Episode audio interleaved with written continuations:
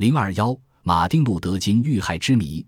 一九六八年四月四日傍晚，在美国田纳西州孟菲斯市洛兰停车场旅馆三零六室的阳台上，美国南方基督教领导会议主席、诺贝尔和平奖获得者。美国黑人民权运动领袖马丁·路德·金博士正在同楼下停车场上的伙伴杰西·杰克逊交谈着晚间集会的事。六点二十三分，随着一声震耳的巨响，一颗罪恶的子弹飞来，击中了金博士，鲜血立刻从其右颌和脖子上喷出，领带也被打飞了。马丁·路德·金慢慢倒下，再也没有醒来。后来接任南方基督教领导会议主席的拉尔夫。阿伯内西博士说：“金的被杀是人类历史上最黑暗的一页。”一九二九年一月十五日，马丁·路德·金出生在美国亚特兰大市一个黑人牧师家庭。由于受父亲影响，金在莫尔豪学院读书时就立志当一名牧师。一九四七年，他的愿望得以实现。几年后，金来到宾夕法尼亚州切斯特市克罗泽神学院深造。成为该校第一位黑人班长，被评为优秀学生，并获准在他选择的学校攻读博士学位。一九五一年，金到波士顿学院就读，获博士学位。一九五四年，金成为亚拉巴马州蒙哥马利市德克斯大街浸礼会的牧师。马丁·路德·金在演说，通过社会实践，使金认识到美国种族歧视政策的罪恶。一九五五年十二月一日，蒙哥马利黑人女裁缝罗莎·帕克斯在乘坐公共汽车时，因拒不服从汽车司机要她把座位让给白人的命令，违反蒙哥马利市公共汽车公司的座位隔离制度而被捕。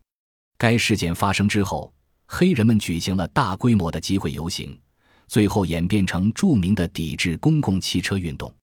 在这一运动过程中，金博士被推上领导岗位，并组织了一个协会，领导黑人组成小汽车联营，抵制公共汽车。从此开始了他的政治生涯。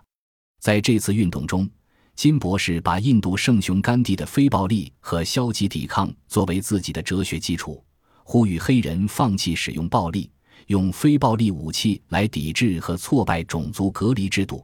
运动在最后取得了胜利。他领导的这场运动揭开战后黑人民权运动高潮的帷幕，金开始崭露头角，成为黑人运动的先锋。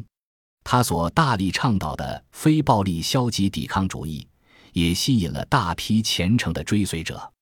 一九六零年，金博士创立了南方基督教领导会议斯利克，后又组织了学生非暴力协调委员会斯尼克，继续推行非暴力主义。在许多城市产生了一定效果，种族隔离法令很快被取消。他的演讲经常掺杂着宗教感情，通俗易懂，具有难以抵抗的魅力。特别是一九六三年在林肯纪念碑下发表的演说，更是令人刻骨铭心。正因金致力于和平争取民主权利，并把此项事业推向了一个更高阶段。一九六四年十二月十日。他被授予诺贝尔和平奖，成为该项奖金最年轻的获得者。一九六五年，金为扩大选举中为注册黑人的投票权，发起了一场选民登记运动。二月七日，又开始进军运动，以扩大影响。最终，国会通过了确保未注册黑人投票权的权利法案。由于金的影响巨大，总统特意接见了他，在争取黑人民权的同时。金博士还积极反对美国卷入越南战争，在美国历史上留下不可磨灭的功绩。金主张非暴力主义，吸引了大批的追随者，同时也招来白人和黑人极端分子的仇视。作为消除种族隔离的代表人物，在美国这个歧视黑人的国度里，不可避免地成了人们无情攻击和诽谤的靶子，被蔑视，被嘲笑。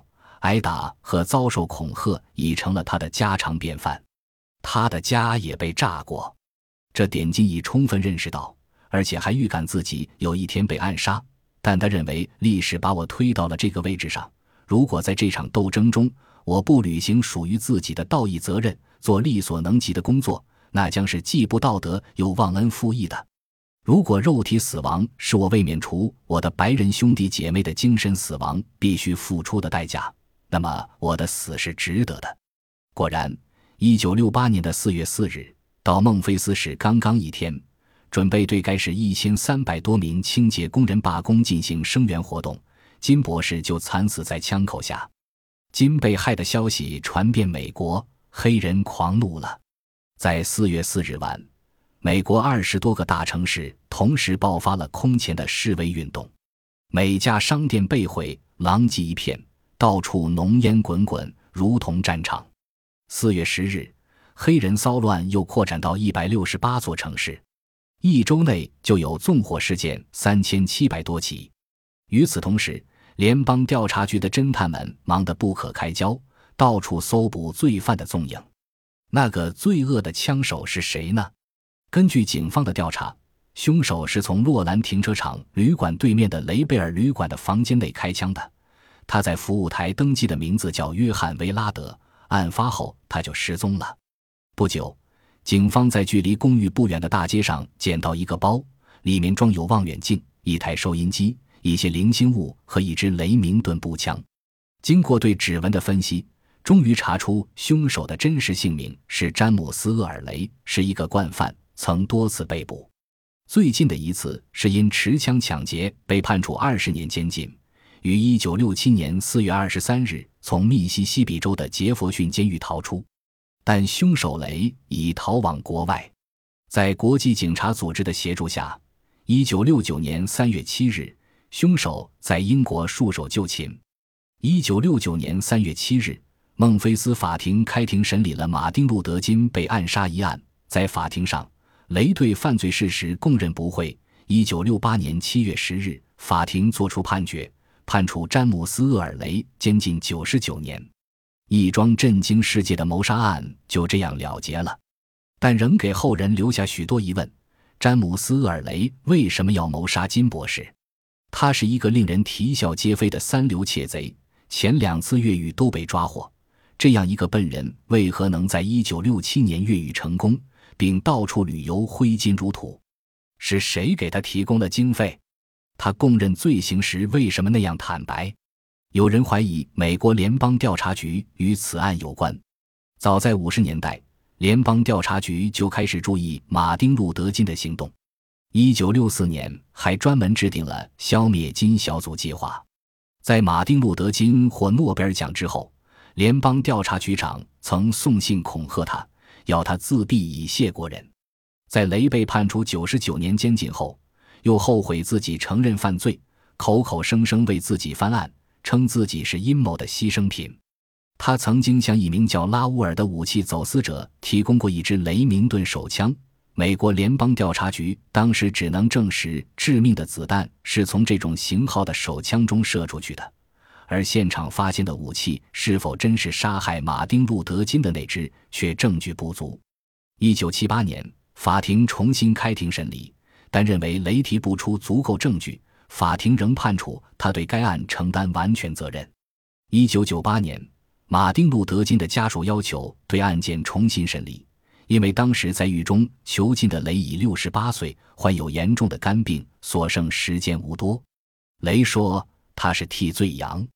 在这个案子上，黑手党、美国中央情报局以及对马丁·路德·金持反对态度的人都是被怀疑的对象。